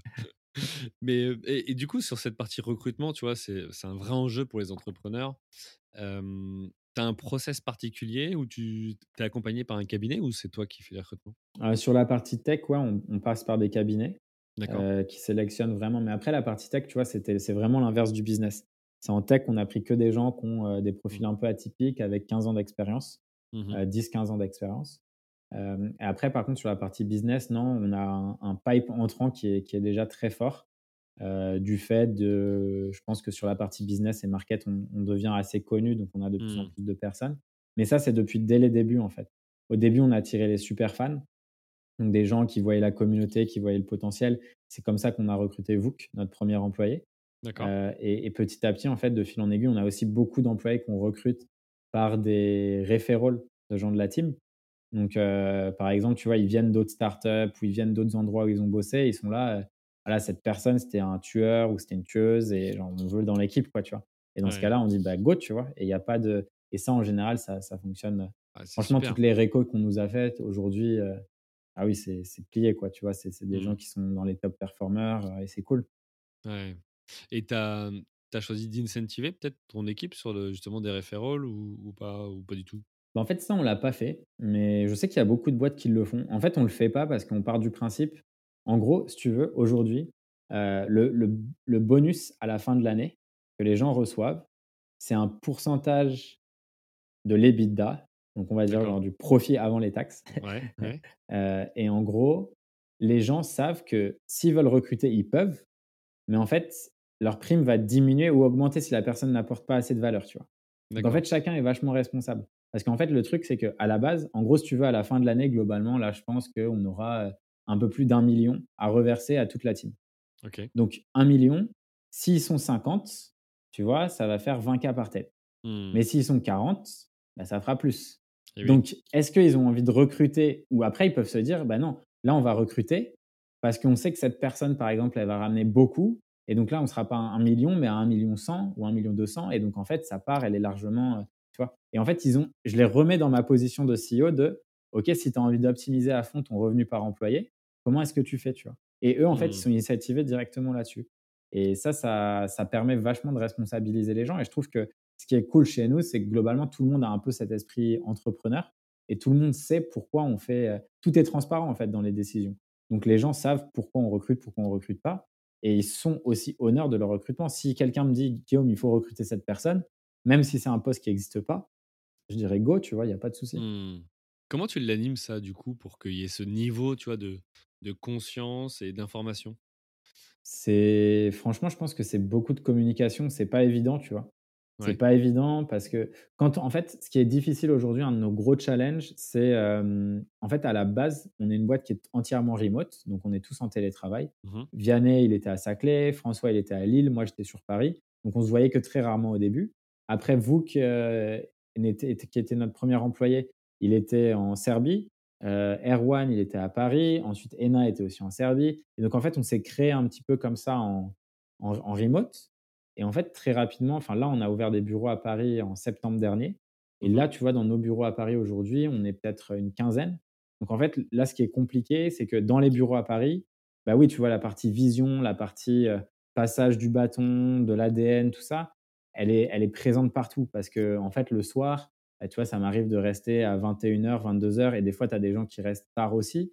Donc en fait, à partir de 21h, bah, tu vois, moi, je suis plus chill, donc ils viennent me voir, on discute, et en fait, on peut discuter pendant une heure, une heure et demie. Donc là, en fait, tu partages, tu vois. Et là, quand Mmh. tu, tu vois, tu mets un peu le feu avec euh, la vision, euh, ce qui est en train de se passer, euh, tout ce qu'on va faire, et puis on a, on se rend compte aussi de la chance qu'on a, tu vois. On a une hyper croissance euh, autofinancée, sans investisseurs, sans pression. Enfin, tu vois, c'est un truc qui, les gens qui sont là se rendent compte de la chance qu'ils ont, tu vois. Donc, en fait, tu as Mmh. envie d'être responsable, tu as envie de, de faire que cette partir de aventure, elle continue Bah ouais, c'est ça. et OK et vous avez connu déjà, parce que parce que là, tu vois, on parle de l'hypercroissance, on parle de fait que tout le monde tire dans le même sens. Vous avez connu déjà une, une galère ou un stop qui fait que, toi, il y a un coup dur qui fait que ça teste aussi un peu l'équipe, tu vois? Sur, la résistance?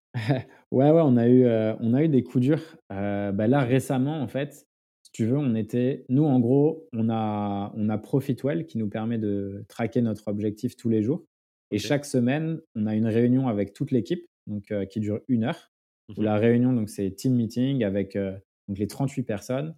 En gros, tu as 10-15 minutes où, heu, j'explique un peu les updates de la boîte, on fait des démos produits et cetera. Heu, non, ouais, c'est 10-15 minutes update de la boîte. Après les grosses les grosses annonces, donc par les head off et Mmh après il y a une partie produit 15 minutes, donc démo des dernières features et après tu as 30 minutes de brainstorm et en fait, heu, là, heu, toutes les semaines depuis, heu, je sais pas combien de semaines, ça va faire des années même, on est toujours devant notre goal. Donc tu vois, c'est que des bonnes nouvelles. Donc certains te diraient, «Ouais, ton goal, il est pas assez élevé». Moi, ça va, tu vois, je le place sur le goal annuel et donc je fais mes rétro goals et je trouve que c'est bien et en fait, là, on a perdu, un client américain qui était notre plus gros client, qui était un client à un quart de million par an.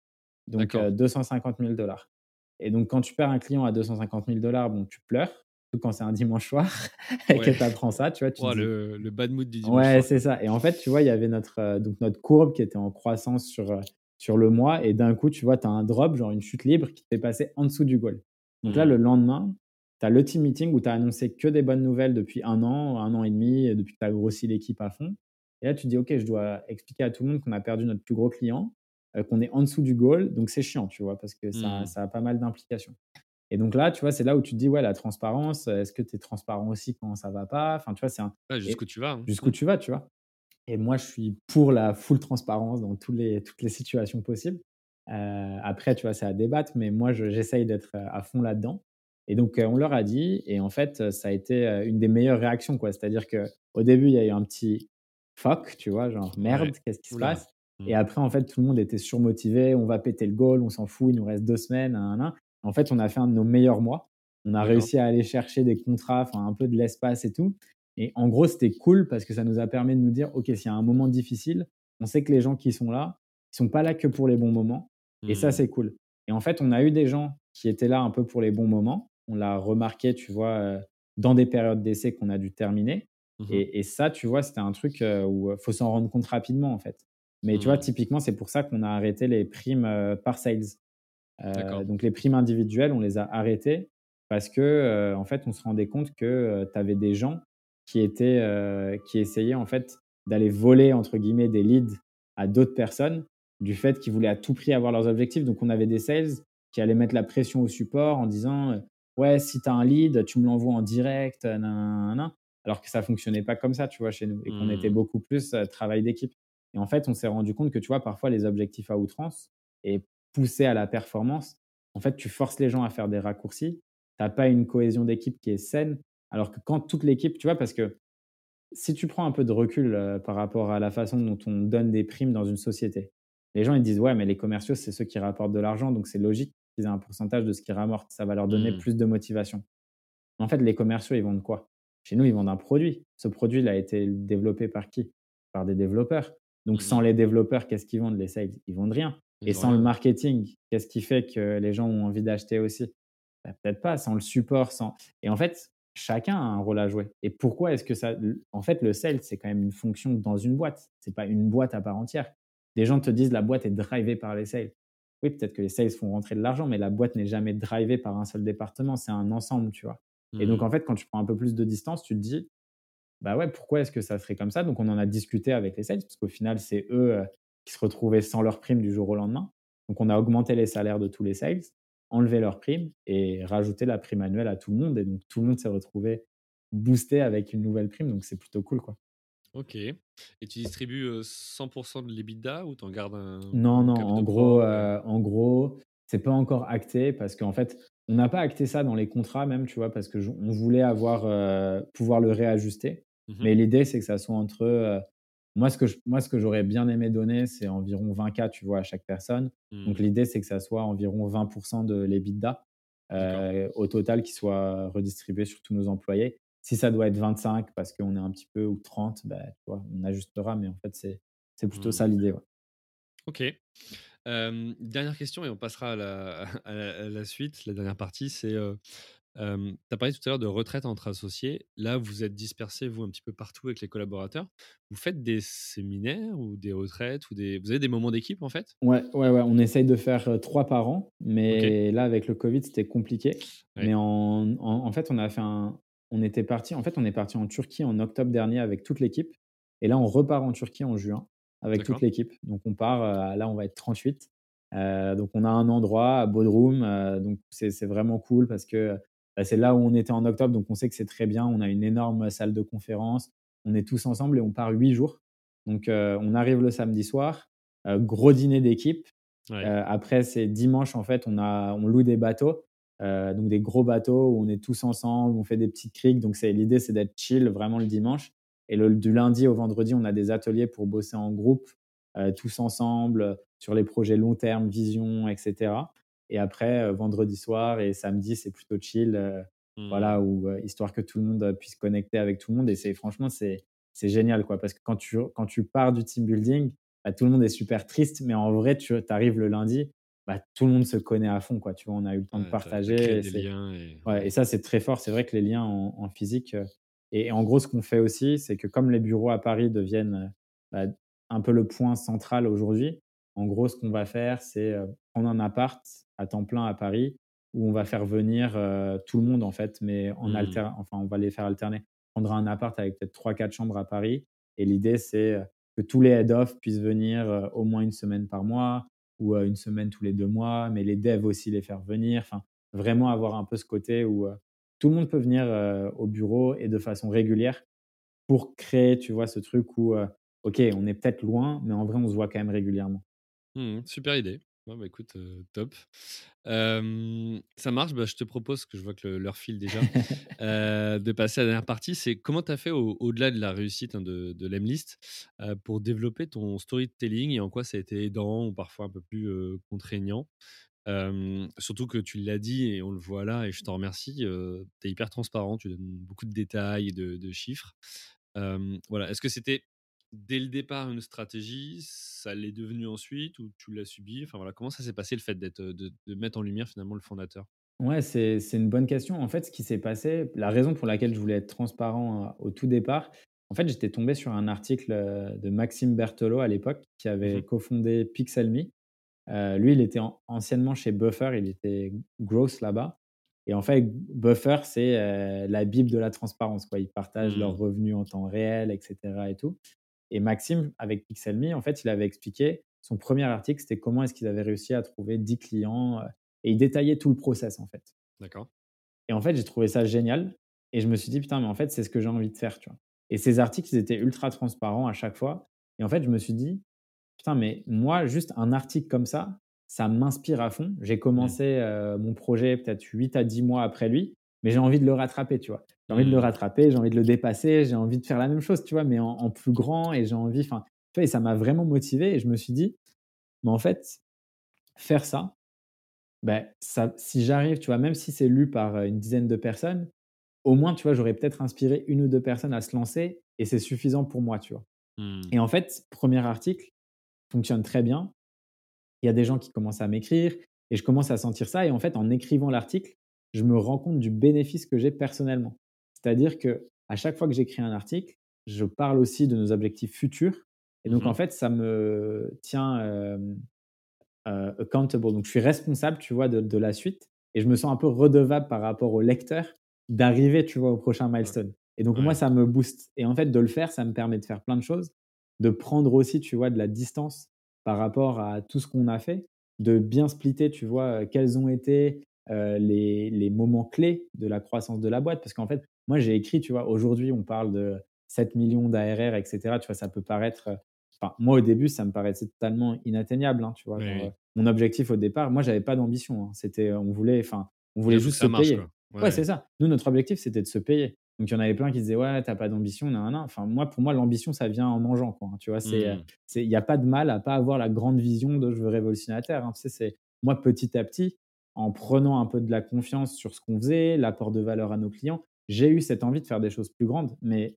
au début, je me sentais déjà pas du tout légitime et et en fait, tous ces articles, ça me permettait de prendre de la distance par rapport à tout ce qu'on avait fait, d'avoir une vision beaucoup plus large et de me dire: «Putain, en fait, là, on a vraiment été con», tu vois? Donc là, je partageais les trucs où Mmh. j'avais totalement foiré et après, du coup, je me disais: «Bah, ça, je le referai pas» et ça me donnait des idées pour la suite du business et en fait, petit à petit, j'ai passé du temps à écrire et je me suis dit: «Bah, il faudrait que je le partage aussi peut-être sur LinkedIn» et en fait, au début, je donnais beaucoup de conseils. C'était très actionnable, tu vois? Sur, le cold email, la prospection. Donc les gens trouvaient qu'il y avait de la valeur Mmh et en fait, après, heu, j'ai commencé aussi à faire des posts qui étaient parfois, heu, où j'étais un petit peu plus vulnérable. Donc, je parlais, tu vois, des par exemple, des débuts de Lemlist où, heu, typiquement, j'avais arrêté de de de parler à mes parents, de voir des amis et cetera. Parce que, tu sais, il y a toujours cette question quand quand tu te lances, surtout que moi, tu vois, il y avait 2 business avant que j'avais un peu foiré. Donc Oui. c'était la question, heu, tu vois, j'étais au RSA, c'était ma copine de l'époque qui payait le loyer. Donc il y a cette question de, heu, quand est-ce que tu vas te payer, tu vois? Et les gens, ils te la posent tout le temps et en fait,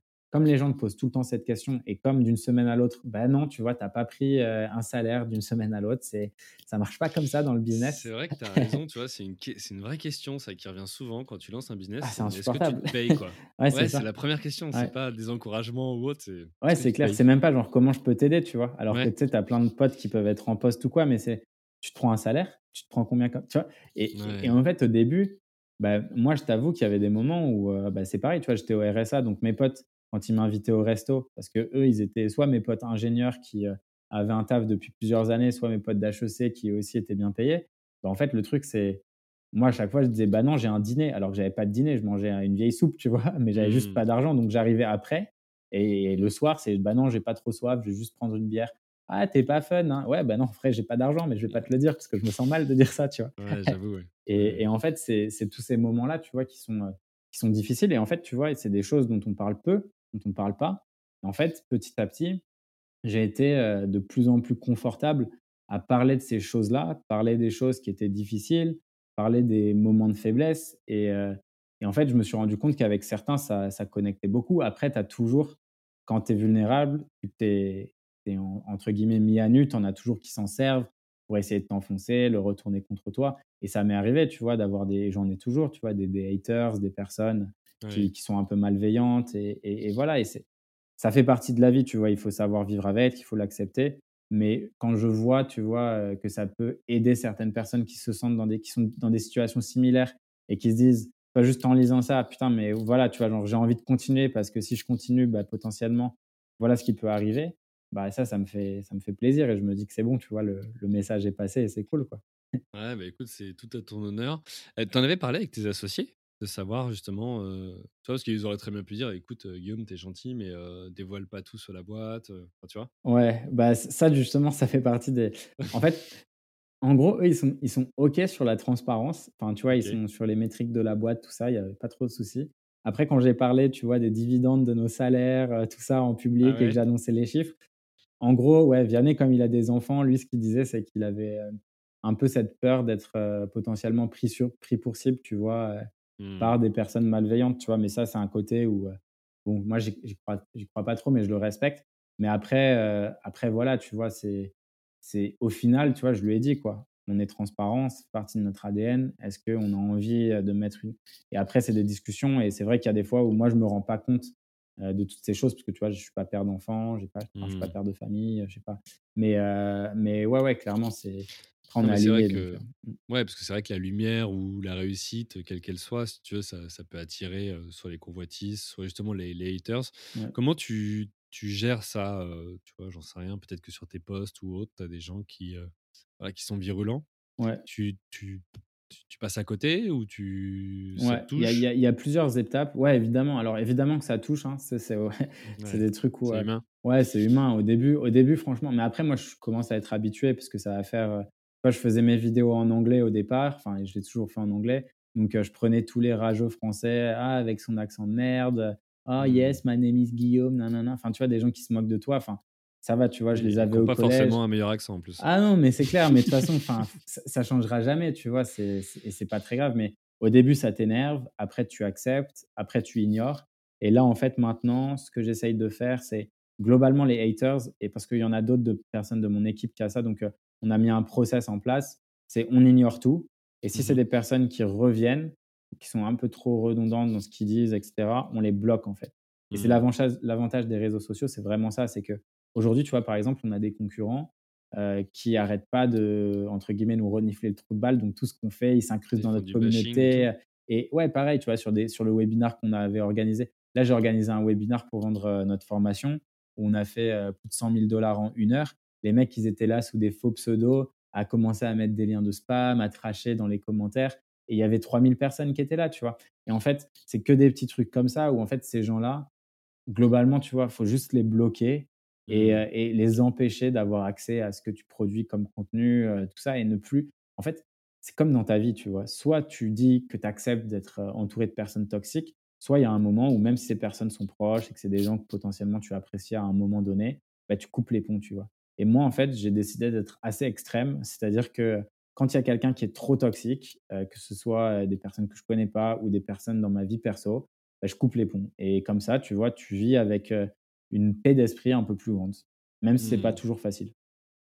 Bon, on va écouter les, les, vieux conseils de, de grand-mère ou de grand-père qui disent T'inquiète pas, si t'es copié ou critiqué, c'est que, que tu déranges ou c'est que, c'est que, les autres t'envient, tu vois. ok, bah écoute, très bien. les vidéos, donc je parlais là de, ou tes interventions de podcast, je parlais de tes associés, mais est-ce que ça sert à la fois pour tu vois, des, prospects ou des clients, mais aussi pour ton équipe? je veux dire, quelque part, est-ce qu'il y, a des messages que tu passes du coup, à travers ces vidéos? Ou est-ce que pour toi, c'est aussi un moyen de créer tu vois, de l'engagement? De dire, bah tiens, moi, je fais partie de la team, tu vois, quelque part, sans idolâtrer, mais ouais, bah Guillaume, je suis fier de mon CEO, quoi. Ouais, c'est une bonne, c'est une bonne question. En fait, moi, j'ai toujours, il y a une phrase que j'aime bien, c'est lead with example, tu vois. Donc, essayez toujours de montrer l'exemple à mmh. ses équipes. J'aime pas trop, tu vois, les, les CEO qui disent ouais, donc tu vois, ils vont pas, ils vont essayer de coacher leurs équipes sales et ils vont leur dire vous faites pas assez de chiffres, faut grossir plus vite. Là, je dois lever des fonds, donc il faut plus de. Enfin, si mmh. tu n'as jamais mis les mains dans le cambouis, que tu l'as jamais fait toi-même, tu vois, au bout d'un moment, en fait, tu vas avoir de la défiance de tes équipes. Moi, j'aime bien me sentir légitime. Après, tu vois, ça, ça a des défauts aussi, hein, et c'est pas que, que des points positifs, tu vois il y a des inconvénients aussi. Mais comme quoi Tu t'imagines quoi? Bah, L'inconvénient, c'est que tu, comme tu es très hands-on, bah, parfois, tu vois, tu peux être un peu trop euh, bah, dans le contrôle et dans le micromanagement. Moi, ça mmh. m'est arrivé. Après, tu vois, tu apprends tes erreurs. Moi, je pense qu'en vrai, une, je dirais qu'une de mes qualités, c'est de me remettre en question. J'ai pas trop de problèmes avec ça. Donc, j'essaye d'accueillir euh, toujours le feedback des équipes.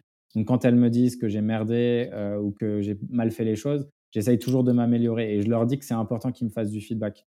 Donc, quand mmh. j'ai pas de feedback en une semaine, c'est un problème, tu vois. Je leur dis que c'est un problème et que j'ai besoin. Euh, mettez-moi des tirs, quoi. C'est pas parce que je suis le CEO que il euh, n'y a pas des choses que je dois faire mieux. Je dois toujours m'améliorer et vous aussi. Et moi, je passerai du temps à vous donner des feedbacks. J'attends la même chose de vous. Mais du coup, ça, c'est un point qui, qui te permet, en fait, quand tu es toujours dans l'action et quand tu montres, en fait, que toi aussi, tu échoues, que toi aussi, tu fais des erreurs, ben, en fait, les gens, ça leur enlève un poids, tu vois, de leurs épaules. Parce que si tu as ton CEO euh, qui fait des erreurs et qui se trompe et qui est OK avec ça, parce qu'il te dit, bah, ouais, c'est une erreur, mais on a appris, tu vois? On ne fera juste pas la même erreur. Mais en fait, les gens, ils disent: «Ah bah OK, cool, tu vois? Moi aussi, je peux me tromper et c'est OK», tu vois? Ça t'invite à le faire, quoi. Bah ouais, c'est ça. Parce qu'en fait, tu vois, des fois, tu as un peu ce côté, je pense, heu, quand quand tu as une boîte comme ça qui grossit très vite, tout ça, tu peux voir ça un peu comme une très belle voiture de sport. Moi, tu vois, par exemple, je sais que je suis un très mauvais conducteur. Donc si tu me mets dans une voiture de sport, je me sentirais super mal. Alors tu me dis: «Bah Mmh. tiens, heu, vas-y, fais une photo dedans». Bon déjà, c'est pas un truc que je ferais, mais si on me dit: «Va la va la conduire un petit peu», je sais même pas si je le ferais parce que j'aurais peur de l'égratigner, la rayer ou un truc comme Mmh. ça. Par contre, si le mec qui a la voiture, il la conduit et boum, je sais pas, tu vois, genre, heu, il la raye et il se dit: «On s'en fout», tu vois? Enfin, c'est pas grave, on va la réparer. Bah, il me dit: «Tu es sûr que tu veux pas la conduire?» bah, là, je pense que j'irai plus tranquillement, tu vois? Et en fait, je pense que c'est un petit peu ça, tu vois aussi, heu, c'est que parfois, tu vois, l'image que tu as d'une boîte, tout ça, bah, c'est surtout avec le CEO où, heu, certains sont un peu intouchables, où on se dit, «Ouh là là», moi, j'essaye d'être quand même assez accessible, quoi, tu vois? Je parle à tout le monde, j'ai pas, je me prends pas au sérieux, je suis pas quelqu'un, tu d'inaccessible Non. ou quoi.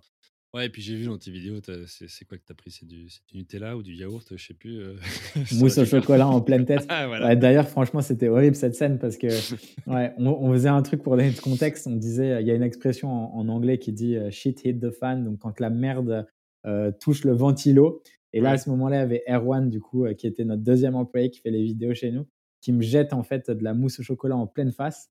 Sauf qu'en fait, heu, c'était pour illustrer, du coup, le caca. Très, très, très sympa et en fait, il m'en a foutu partout, mais sur le t-shirt, sur le pantalon et en fait, la mousse au chocolat, comme il y a des œufs, ça se met à puer et donc en fait, toute la journée, j'avais cette odeur un peu de vomi sur moi et je savais pas d'où ça venait. Je me dis: «Mais c'est pas possible, il y a un truc qui pue» et j'ai réalisé plus tard que c'était moi. Du coup, heu, ouais, faites attention avec la mousse au chocolat. Ouais, OK. Bah, écoute, merci pour pour le détail. Ça va être l'heure de conclure. Juste avant, je voudrais revenir sur un sur un sujet. On parlait justement de la visibilité des, des patrons, et comment ça pourrait être pris par l'externe. Une question, j'imagine que beaucoup se posent, c'est pourquoi ton nom sur LinkedIn, c'est juste un G?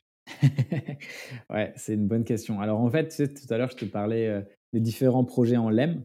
Mmh Donc, heu, Lemlist, c'était notre premier projet. Ensuite, on a eu Lempod, qui était un outil qui permettait d'avoir plus de visibilité, heu, sur LinkedIn. Mmh Cet outil était aussi en hyper croissance et du fait qu'on ait 2 projets à manager, on a décidé d'en revendre un. en Mmh l'occurrence le plus petit qui était, heu, Lempod, donc il faisait 600 000, heu, d'ARR quand on l'a Mmh revendu à un groupe d'entrepreneurs australiens et en fait, au moment de la revente, enfin juste après, LinkedIn nous a contactés en nous disant que, ils étaient contre ce type d'outil et d'automatisation et de ce fait, en fait, que si on n'arrêtait pas l'outil, bah, en fait, ils allaient, bannir déjà mon pro mon profil LinkedIn et ensuite, nous faire un procès. Sauf que je leur ai expliqué qu'on avait vendu, notre outil à un Mmh gros ouais, à à un groupe d'entrepreneurs. Ils m'ont dit: «Très bien, mais on veut le nom de la personne qui l'a racheté». Sauf qu'en fait, quand tu fais une vente, tu signes un NDA qui t'interdit et même en fait, c'est dans la vente, hein, dans le contrat de vente où en fait, tu as, pas l'autorisation ni de révéler le prix, ni de révéler, tu vois, le nom de l'acquéreur. Mmh. Et en fait, on était passé heureusement par un, un tierce, un intermédiaire, qui, euh, que j'ai mis dans la boucle pour qu'il explique que oui, on avait vendu. En plus, on avait eu un article dans SaaSmag qui expliquait notre exit avec tous les trucs. Et du coup, c'était un peu fort, quoi. Et donc, LinkedIn a commencé à dire oui, mais rien ne nous, rien ne nous assure que c'est pas toi qui es dans une boîte en Australie. J'étais là, bon, ok, les mecs sont un peu perchés, mais très bien. Donc là, je leur ai dit, l'intermédiaire, peux-tu confirmer que je suis pas? Et il l'a confirmé. Et ils ont dit, ouais, mais non, on veut du coup le nom du CEO. Et eux, ils ont dit, bah, on n'a pas le droit de le disclose. Donc, en fait, ils m'ont banni mon profil. Et donc, en fait, j'ai essayé de recréer un profil Guillaume Moubèche. En janvier, du coup, il y a eu une opération sur LinkedIn qui s'appelait freeguillaumemoubèche. Enfin, c'était un hashtag où c'était un carré jaune avec ma tête et tout. Et il y a eu genre des, des centaines et des centaines de personnes qui ont posté euh, sur ça. Parce qu'en fait, avant Pour sur LinkedIn, permettre de revoir un Ouais, profil pour, LinkedIn. heu, pour, récupérer mon profil et donc des très, très gros influenceurs, tout ça et en fait, LinkedIn a tué le reach de tous les posts qui avaient mis le hashtag #FreeGuillaumeMoubèche. Donc D'accord. ces posts-là, ils étaient même plus visibles. Donc en fait, pendant 2 heures, 3 heures, LinkedIn est devenu un entièrement jaune parce qu'il y avait ce carré jaune avec ma tête partout et tout et en fait, le profil que j'avais recréé, ils l'ont rebanni instantanément. Heu, donc impossible pour moi parce qu'en fait, mon premier profil Guillaume Moubèche, il avait des dizaines de milliers de followers. Mmh Le second que j'ai recréé, il s'est fait ban instantanément. Et donc, du coup, comme j'ai pas mal de personnes euh, assez bien placées aux États-Unis, euh, dans la Silicon Valley, à Seattle, tout ça, dans des endroits où il y a beaucoup de boîtes tech, j'avais des contacts euh, haut placés chez LinkedIn. Et en fait, ils m'ont dit, enfin, contact de contact, et ils sont revenus vers moi en me disant que je faisais, que mon nom, le nom Guillaume Houbèche, était vraiment sur une, une blacklist et que la seule, le seul moyen en fait pour moi de revenir, c'était sous un pseudonyme. Et comme aux US, tout le monde m'appelle G parce qu'ils ont du mal à prononcer Guillaume et que G mmh. c'est plus simple, bah, j'ai mis G. Donc ouais, ça peut faire un petit peu peut-être prétentieux, genre juste G. ou le gars qui se prend trop au sérieux. Mais en vrai, tout le monde m'appelle G maintenant, même euh, dans l'équipe avec les étrangers, bah, tout le monde m'appelle G. Donc euh, c'est resté et, voilà. ok, bon, bah, écoute, merci pour cet éclaircissement. tu pourrais te poser la question. un grand merci à toi. Je vois qu'on a déjà dépassé le temps et je ne veux pas te, retenir. merci Guillaume. Bah, merci à toi Julien, c'était très cool.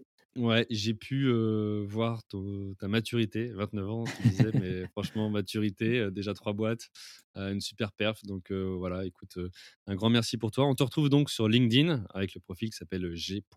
super. Facile à trouver. ou sur lemlist.com tu viens aussi, et c'est tout nouveau, de lancer un nouveau produit, l'Emstash. Tu as deux secondes pour en parler ou pas? Ouais, bah, du coup, c'est un... on a bossé dessus depuis six mois. C'est toutes les ressources qui nous ont servi, que ce soit des startup stories, donc des, des, articles sur comment faire de l'acquisition ou des articles un peu inspirants ou même les outils pour les startups.